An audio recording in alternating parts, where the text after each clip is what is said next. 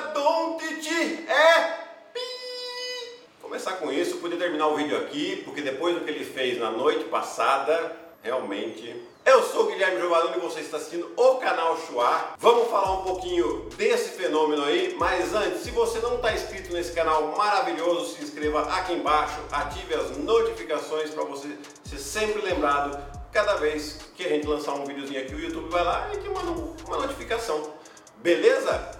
Bom, vamos falar um pouquinho do Luka Doncic, né? No jogo de ontem contra uh, o Boston Celtics, além dos 31 pontos, 10 rebotes e 8 assistências, ele não fez uma bola para ganhar o jogo, fez duas.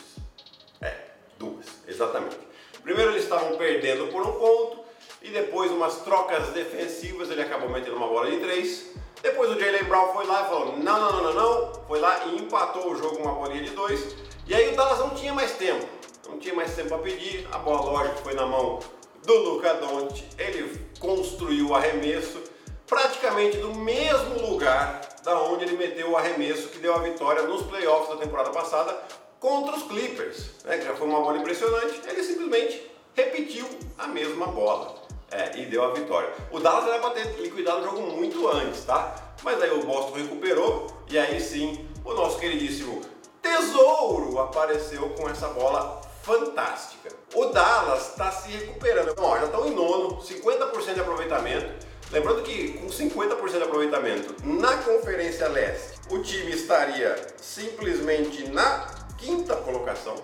Né? Na Conferência Oeste está em nono, mas a equipe está recuperando depois daquele momento que ficaram sem vários jogadores por causa do protocolo de Covid. E além disso, tem uma outra notícia que começou a circular essa semana que a gente tem que falar aqui.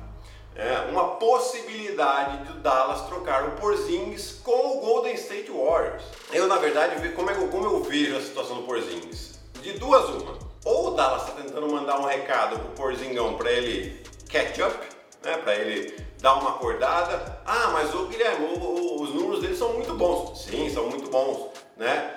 Porém, são dois motivos que preocupam a Dallas. Primeiro é que ele salta muitos jogos, né? ele, ele fica sem jogar muitos jogos por questão de lesão. E o segundo é que ele é bem soft na defesa. Né? Defensivamente ele vai muito mal, os adversários já perceberam isso e todo final de jogo que ele está em quadra ele é atacado. Então ou ele melhora isso ou o Dallas realmente vai ter que se preocupar, vai ter que procurar um outro jogador se quiser brigar por títulos e aproveitar todo o talento do Luka Doncic. Tá? Então tem esse rolê está acontecendo aí. Aproveita e já coloca aqui para mim. Você acha que o Dallas tem que trocar o Porzingis ou deveria insistir um pouquinho mais com ele? Vamos falar de outro assunto agora, mas antes disso, para você que ainda não está no nosso membros, tem um link aqui embaixo, se inscreve, dá aquela força pro canal, porque além de você né, contribuir aí com o nosso trabalho bacana que a gente faz toda santa semana, você vai ter uma série de conteúdos extras por lá. Agora mesmo, antes de gravar esse vídeo, eu gravei um videozinho falando de quem eu acho que deveria estar no All-Star Game entre os reservas, né, quem foram os esnobados. Então, tem o link aqui embaixo, você entra lá e entra no nosso grupo de membros do canal Chua. Beleza? O outro ponto que eu queria falar aqui é do Los Angeles Lakers, né?